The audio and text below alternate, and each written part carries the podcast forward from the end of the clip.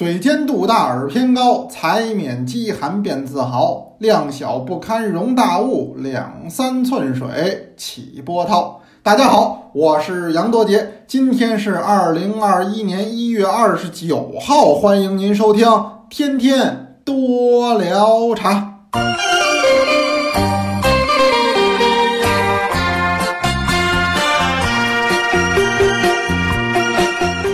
哎呦，你说这日子多快呀！一晃啊，二零二一年都过去一个月了。我们这个天天多聊茶呢，开播也快一个月了。呃，得到了很多同志啊、同学呀，呃支持。现在咱们是越聊越欢，我呢是越聊越长。前两天呢，给您聊那都是二十五分钟奔上的。这个有同学说了，我发现了，杨老师这找着感觉了啊。前几回有点拘着，是吧？老怕给您聊多了，聊个十五分呢，十六分呢。好，现在一聊就二十五分、二十六分的。哎，这个是我认识的杨多杰。对了，我这人嘛，就好多说两句，好多聊两句。要不怎么着，我这叫多聊茶呢？既是取我这名字里有一个字儿，因为是我给您聊嘛，它叫多聊茶。同时呢，也的的确确，我这人呢好多说，好多聊。那么昨天。我们多聊茶有一件大事儿，什么呢？这事儿真在年前呀，让我给赶出来了。就是白居易茶诗三首的这个雕版刷印的作品，在多聊茶和中国书店，这是两个单位了，共同的努力之下，从这个选择到校刊，到开课，到刷印，到托表，到装框。哎呦，这工期实际啊是挺长的，而且是多个环节。现在呢都完成了，我就是想赶的春节前，把这个雕版刷印的作品跟大家伙儿能够见面。因为大家伙儿学茶师学了有这么很长时间，就光是在人人讲听都听了一年了。那我很希望这个茶师走出课堂，走出书本，能够走到大家的面前。这就需要把这古老的茶师复活，用什么手段？用咱们传统的一项技艺，叫雕版刷印。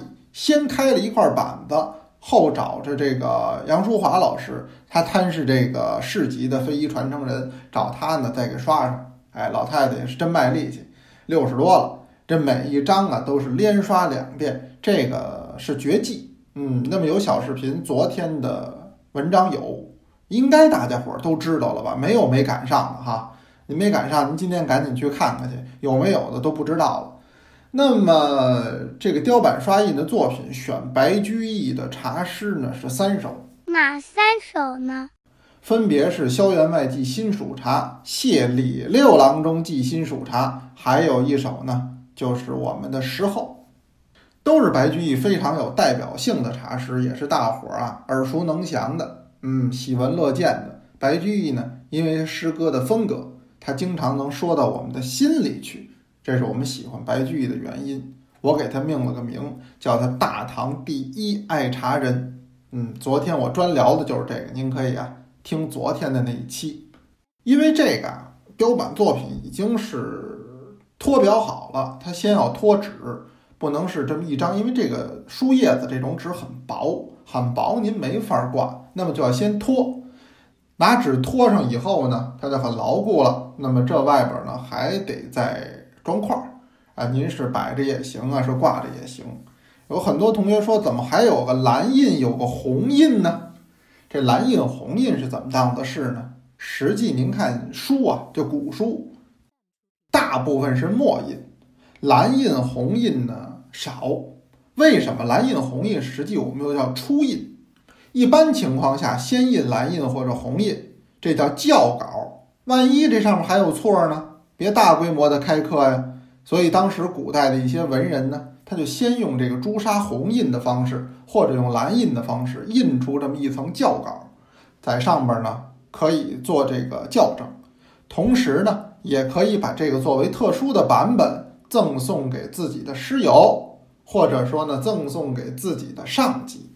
所以，如果从古书的角度来说，墨印多，而红印、蓝印较少。我们开刻这雕版呢，也是取其这个寓意啊，所以我们还是选的这个红印和蓝印，装帧起来看着特漂亮。我喊了一声美。但是您说有一问题我解决不了呢，就是有很多同学都问我，杨老师，我是选红印好啊，我是选蓝印好啊？这各花入各眼，这我不能替您做主了，您自己选。那很多人说你挂的是红的，是蓝的呀？说实话，我一样留了一个，我是一三五挂红的呀，二四六挂蓝的。哎，这个我看着都不错，我也选不了，所以我选了这么个折中的办法。嗯，这个问题我没法给您打，您得自己做主。那么另外呢，就都想让大伙儿在年前收着挂上，所以呢，跟中国书店我们两方协商之后，这一次全部是顺丰包邮。因为快过年了，咱们是痛痛快快、顺顺利利，这是最重要。所以要是昨儿个您订上了，我估计呀，那晚上那车呀都已经发出来了。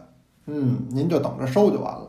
哈，还是美。今儿个不聊雕版的问题，但聊这大伙儿呢更感兴趣。什么呢？就是紫砂壶的保养，又叫做养壶。一说这，大伙儿有兴趣，因为咱们现在很多同学呢。平时日常在冲泡的时候啊，也是用紫砂壶。光多聊茶，这也出了有几款了。这是本人我呀做设计的。哎，如果设计的不好呢，您多包涵。我都是从这个老物件里、老壶里找元素，但是呢，又得符合今天的新的泡茶精神。因为古人泡的茶没咱多，古人的饮茶人数跟今天也不一样，所以不管是壶型还是大小。实际它也要有时代风貌，那不能说一比一完全复原。您比如说，原来明代那壶，有出土的啊，也有传世的。好，那紫砂壶，五六百毫升算小的，五六百毫升什么意思呢？您拧一瓶矿泉水倒进去都倒不满，像这么大壶，您说这怎么泡茶呀？得搁多少茶叶呀？那那会儿跟现在它的这个冲泡的方式、品饮的习惯，它都不一样。所以呢，这型儿挺好。要真想用，我也得请人家工匠师傅，叫等比例缩小，缩的今天合适，适合您冲泡普洱啊、六宝啊，或者是乌龙茶呀，得这样。像什么金甲将军、紫袍将军啊、南海一运、朱泥宝瓶，还有这个嘟嘟文旦，嗯，这都是咱们这些年呢跟大伙儿所见面的，大伙儿很多也用上。所以就有这么一个问题，叫如何保养紫砂壶？如何保养呢？一说这个呀，坊间的说法很多。诸位，您身边也有爱茶人，您可能徐也老去茶城，或者呢是茶博会，所以您能听到各种各样的说法。尤其是提紫砂壶的保养，让人想到一个电视剧，什么呢？就是《康熙微服私访记》。张国立老师演的，我不知道哪位还有印象哈。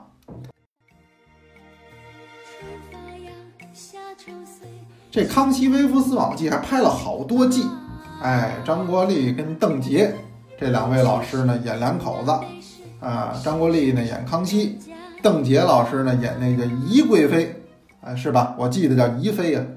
出门呢不带文武大臣，不带保镖，带着一个和尚。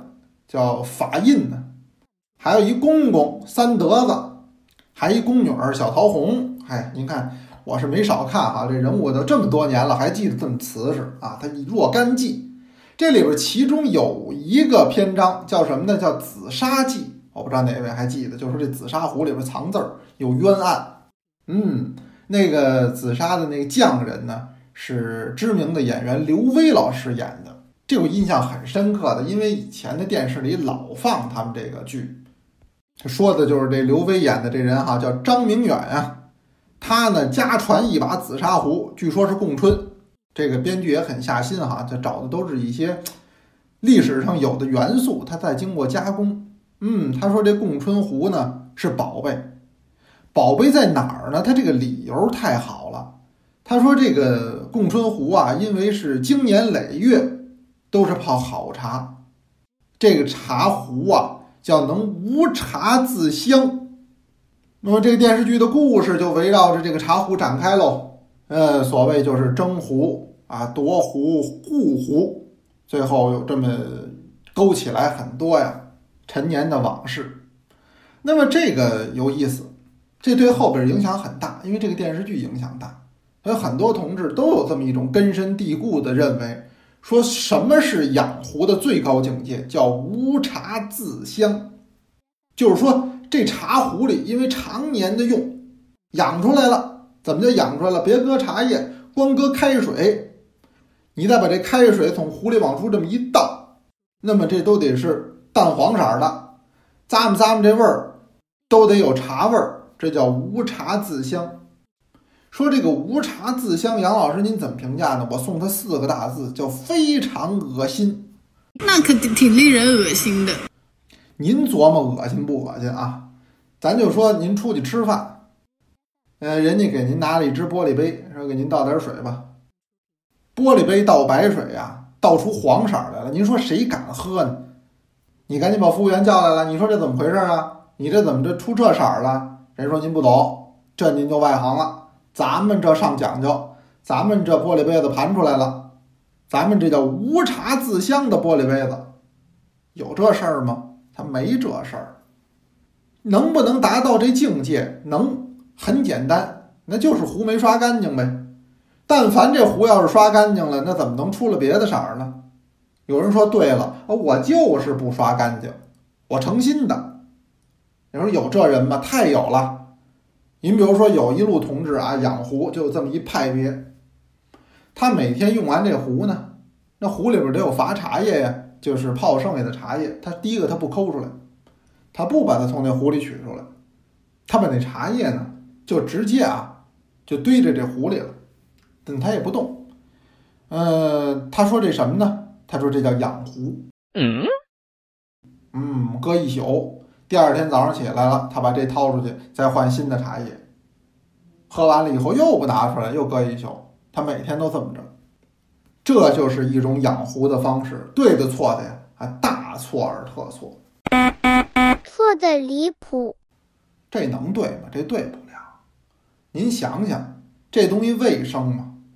这茶水也不往出倒，这茶也不往出倒，这茶上还有水分，这茶里边本来还有一些物质，这不正有利于这个细菌的滋生吗？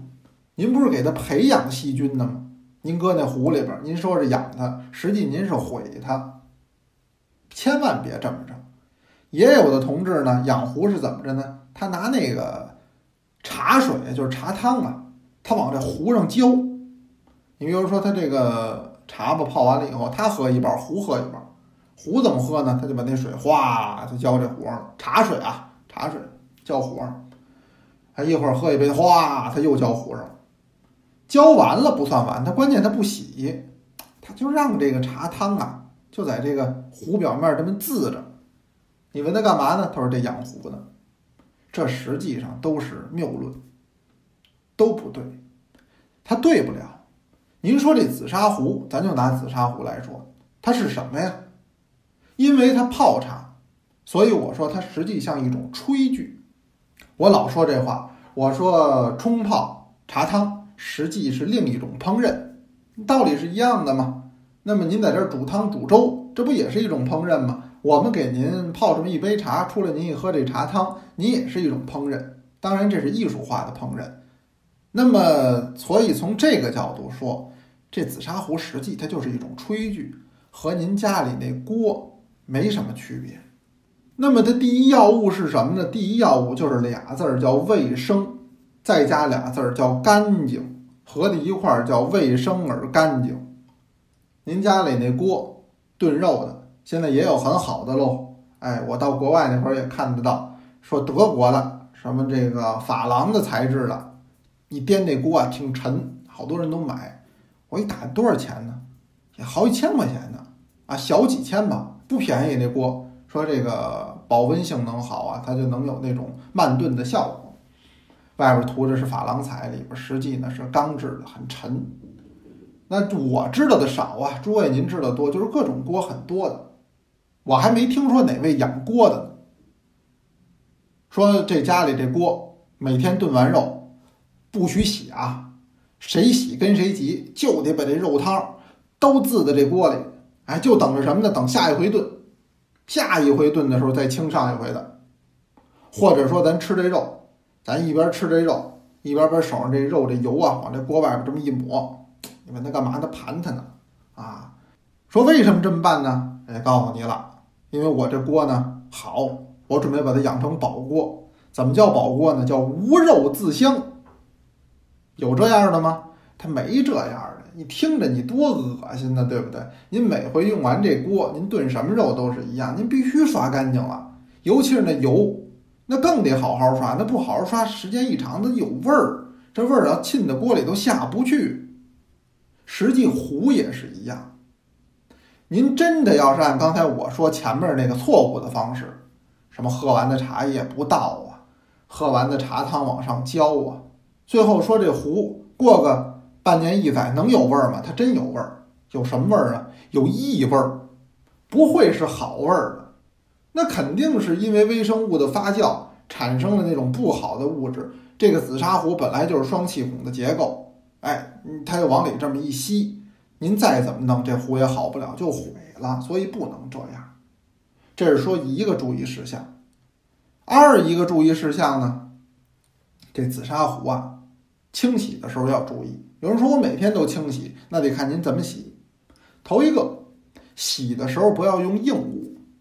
哎，我见过这样的，拿什么呢？他还真不是拿那钢丝刷，他是拿一种啊比较硬的。这么一种尼龙的这么一种布，他就刷这壶，咵咵咵咵，他每天呀，他在水池那儿刷的，这实际对壶肯定有损失。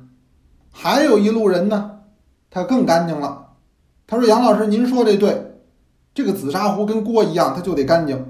我刷锅就是用洗涤灵，那我刷这个也得用洗涤灵，那这就更错了。您千万别用有化学成分的这个洗涤用品去刷这壶。”那更好不了，尤其是很多这个洗涤灵啊，或者说这叫清洁剂呀，它还有味道，哎，它带一点芳香味道，它是调节的嘛。那这个您要在壶里用，那就更不好。哎，您的壶以后呢，再冲不干净点儿，倒是不无茶自香了。哎，往里一浇水呢，喷喷往出冒泡啊，那更热闹了，那就这都不行。您就正常用清水冲洗。如果表面真有一点污渍，您拿那手简单的糊噜糊噜就行了。哎，所以清洗的时候您注意别下那么狠的手。好，您拿那钢丝球咵咵这么搓它，您拿那洗涤灵蹭蹭这么洗它，这就纯属于对紫砂壶下黑手。黑呀，真黑呀！哎呀，那接着说这问题，那紫砂壶到底需不需要养呢？需要，需要。有这么句话叫“养壶如养儿”。又叫养壶如养兰，这是最早我在台湾听到的。这话说的其实有道理。这里的养壶呢，我们应该把它解释为一种呵护。那么紫砂壶呢，本身是小小的、薄薄的、脆脆的，它很需要您的呵护，这是对的。养壶如养儿，就是像呵护小孩子、小朋友一样的呵护这把紫砂壶。那么养壶如养兰呢？您知道，您养过兰花，兰花也很娇嫩的。那不是很好养的东西，就像呵护一株名贵的花草一样的呵护咱们的紫砂壶，这说法都没毛病。怎么呵护呢？我告诉您，其实您想把紫砂壶用好了，越用越漂亮，它越用泡茶越好喝，就一个办法，要用它。您别说我买一紫砂壶束之高阁，我跟您说多好的紫砂壶，它也是使用的，而且你越用它，它越招水。它这个泥的性能，它还越好，你外表看着它仿佛也越精神。这个我是负责任的说，因为我有这经验。有的时候你轮不上用，半年一载不用的紫砂壶，你看着就显得暗淡，因为它常年的不招水、不招热、不招茶，它实际不好。所以您怎么养它？用它，认真而仔细的用它，用完了之后要清水洁净，那么再要把它干燥，不要让里边存水。这个就完全可以了，这就是对紫砂壶最好的保养。其实世界上很多事儿都相通。您比如说，我说用这件事儿，咱们生活中能找好多例子。房子，这空房子一年不住人，谁一进去都能感觉得到，哟，这房子很长时间没住人了吧？为什么呀？老百姓说这房子少点人气儿，就觉得那么清冷，待的时间长了，恨不得还觉得不舒服。有没有这情况？它真有。要那三年五载不进的仓库，你就是热天进去，你就觉得阴得慌。哎，这就是说缺少人气儿。可反过来说，这屋子老有人，另一感觉。房子也这样。我再说一个，哎，就拿咱们那雕版印刷作品来说吧，得先开一块板子，原来呢枣木的或者是梨木的比较多，软硬比较适中。这个板子开出来，工匠啊把一个字儿一个字儿刻上，刻上以后你好刷印呢。那么您比如说跟咱们合作的中国书店啊，这也是中字头的第一家书店，也是雕版印刷的研究机构，也是收藏机构。它的这大库里好雕版很多。那么它的这个雕版，您说怎么保养？我跟您说，实际雕版怎么保养？用就是对它的一种保养，包括清代雕版，适当的时候要拿出来使用，刷印，这实际才是对它的保养。你要常年的束之高阁，实际也有问题。这很多人都想象，哎呦，我以为这就搁在那儿了。实际你当然搁那儿，您要是恒温恒湿的保存也可以，但实际。在以前那种民国晚清书坊书肆，真正想保养这板子，就这块雕板，就是隔一段时间之后要再刷印一下，哪怕是示意性的刷印一批，还让它被用一下，这实际对它呢是一种保养。当然，你刷印完了之后，你必须把这雕版完全的清理干净。你比如说咱们这一块吧，刻的是白居易茶诗三首，回头我给您看啊。刷了这么多张之后，按说上边那颜色都得成花瓜一样了。你想，又是红印又是蓝印，但您看我现在手里这块板子，基本上看不出来颜色，就跟没用过似的。为什么呀？那是杨淑华老师，人家老太太真是够意思，人家这是匠人精神。人家刷完了之后，得把这块板子再重新的打理、清洗。把所有的字口都给你洗出来，那么洗完了之后得洗出什么样的？洗出原木色的，就不能说我刷这么多，这个墨迹还在上面没有，得把那原木的颜色字口都给您刷出来，这就是对它最大的保养。这其实给我们很大的启示。紫砂壶也是一样，没有在上面留着茶字的，那不是茶字，说好听叫茶字，不好听就叫茶垢，那都是污垢，必须全部清洗掉。内外清水洗净，每一次您泡完茶，第一手活先洗这个。别说晚上我要睡觉了，困了，第二天早上起来再洗吧，那这对他就不得老爱护的。实际您就举手之劳，三五分钟把这事儿办了。所以紫砂壶怎么保养？就两点：第一叫勤用，你用它它就好；二一点叫勤洗，你每次用完你要把它勤清洗了，这就最重要了。所以我今儿给您聊了呢，实际是这紫砂壶的这保养的问题，这是个大问题。哎，也说了说这个恶心的养壶方式啊，您要有功夫，您再回去看看那《康熙微服私访记》，您就当一个古装片来看，您不能拿里边学习茶文化知识，那可不行。那我今儿先说这么多，咱们先请同学呢来诵读茶诗。今天呢是三班的泡泡，咱们先来欣赏。宋陆鸿渐山人采茶回，唐黄浦曾。千峰带孤客，乡民复丛生。采摘之深处，烟霞现独行。幽栖山寺远，野饭石泉清。寂寂燃灯火，相思庆一生。那么听完了泡泡同学呀诵读的茶诗，咱们今天呀，哎，也就先聊到这儿了。那么明天聊什么呢？还没想好呢。我这想起什么聊什么，对不对？哪位您要是收着这雕版作品啊，您可跟我说一声，咱报个平安。因为呢，都是让中国书店呀，咱们老店的这些呃同志们呀帮着包装的。我想呢，他们都非常的认真啊。那今天就先聊到这儿吧。有问也有答，天天多聊啥，咱们明天接着聊。同学们，明天见。